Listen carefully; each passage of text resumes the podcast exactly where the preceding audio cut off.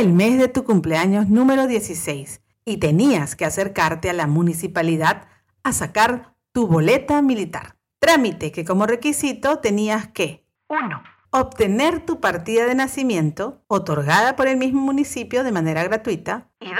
La famosa foto tamaño carnet en blanco y negro de frente y de perfil. Para ello ibas a algún estudio fotográfico para una sesión, la cual consistía en sentarte en un viejo y duro banco de madera, fijar tu mirada a la cámara frente a ti, se acercaba un serio fotógrafo, normalmente de ascendencia nipona, te acomodaba los hombros y el mentón. No podías sonreír, muy serio e inmóvil, eras retratado por el flash y la iluminación especial que hacía que tus ojos salgan más claros de lo normal. Esto te producía una angustia total, porque no podías ver el resultado hasta uno o dos días después de la toma. Cuando ibas a recogerla, entregabas el recibo y buscaban en los cientos de pequeños sobres de papel manteca la media docena de fotografías, en ambas posiciones. Eran de 3 por 4 centímetros, reveladas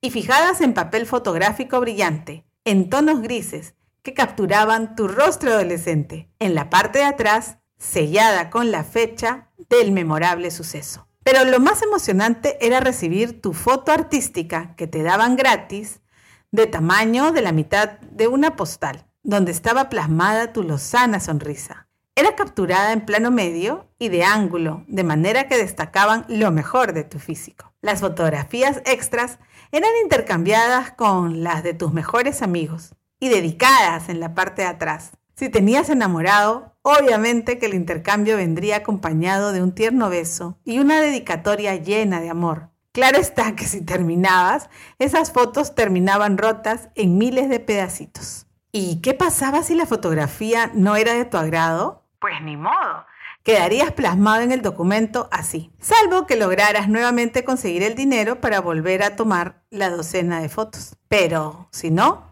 estarías así mostrando tu documento hasta el siguiente año que era canjeado por la libreta militar. Ahí sí, la fotografía era colores y era tomada en la oficina de reclutamiento militar de la Fuerza Armada elegida. Ahí no había repetición. Ahora, las fotografías para los trámites son digitales te retocan y te pueden cambiar el outfit incluso.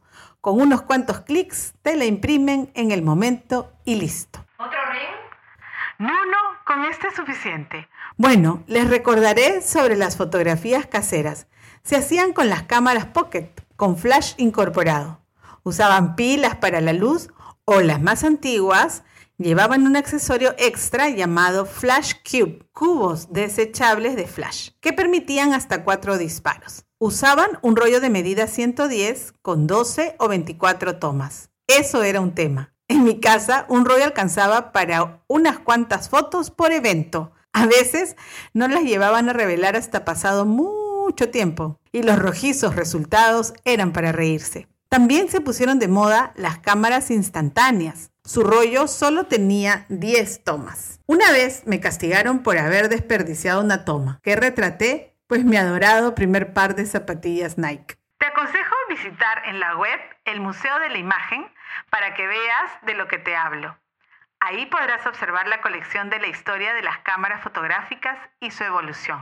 Un cuarto para las cinco. Décadas.